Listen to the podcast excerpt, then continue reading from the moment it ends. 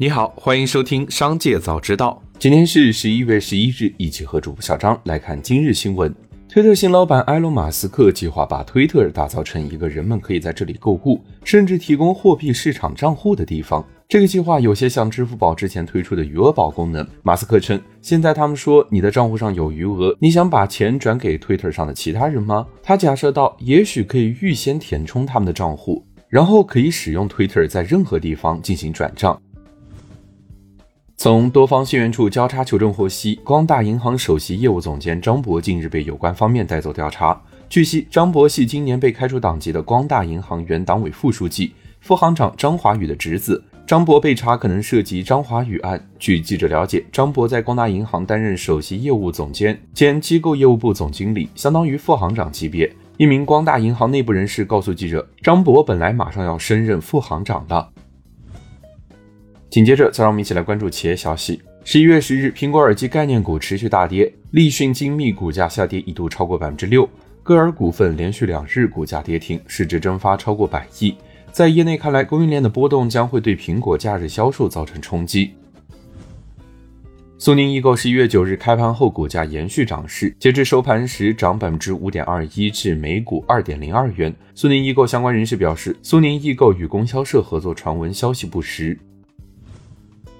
近日，多名网友在社交媒体平台称自己参加了斯凯奇官方旗舰店买三免一的优惠活动。斯凯奇要求在限定时间内确认收货才能免单，但集体遭遇了迟迟不发货或者发货后产品被追回的情况，导致无法达到确认收货条件。对此，斯凯奇回应消费者称，双十一大促活动订单较多，会尽快补发，但时间无法确定。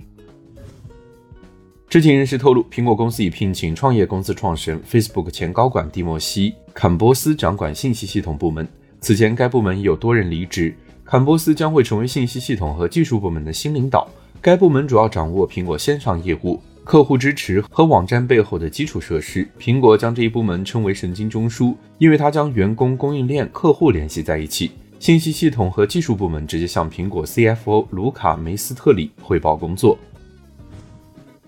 近日，广州盖德排行信息科技有限公司新增被执行人信息，执行标的二十二万二千三百八十九元，执行法院为广东省广州市中级人民法院。信息显示，该公司成立于二零一六年五月，法定代表人为李铁，经营范围包括计算机技术开发、软件开发、动漫及衍生产品设计服务等。该公司股东包括达资县百瑞祥创业投资管理有限责任公司。张小龙、罗永浩等，其中罗永浩持股约百分之二点九八。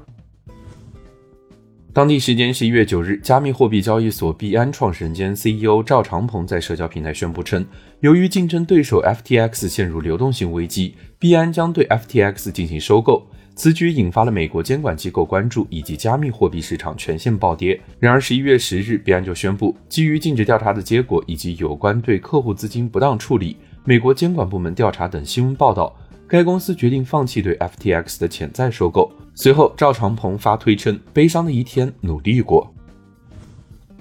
紧接着，再让我们一起来关注产业消息。福布斯发布《二零二二中国内地富豪榜》，在今年的一百位上榜者中，有七十九位的财富出现下跌，十二人重回榜单，四人对财富进行了分割，三人首次上榜，仅两人实现了财富增长。农夫山泉董事长钟闪闪今年仍为榜首，字节跳动创始人张一鸣位居榜单第二位，其财富为四百九十五亿美元，较去年下跌了九十九亿美元。宁德时代董事长曾毓群依旧位居第三位，其财富为二百八十九亿美元，较去年五百零八亿美元下降了百分之四十三。十一月十日，深圳元宇宙研究院成立。记者获悉，深圳元宇宙研究院计划在建设期内，针对元宇宙核心技术获得阶段性突破，将面向全球元宇宙产业的前沿理论和未来技术发展趋势，解决元宇宙、数字孪生、建模与交互、呈现与显示、传输与安全等关键问题。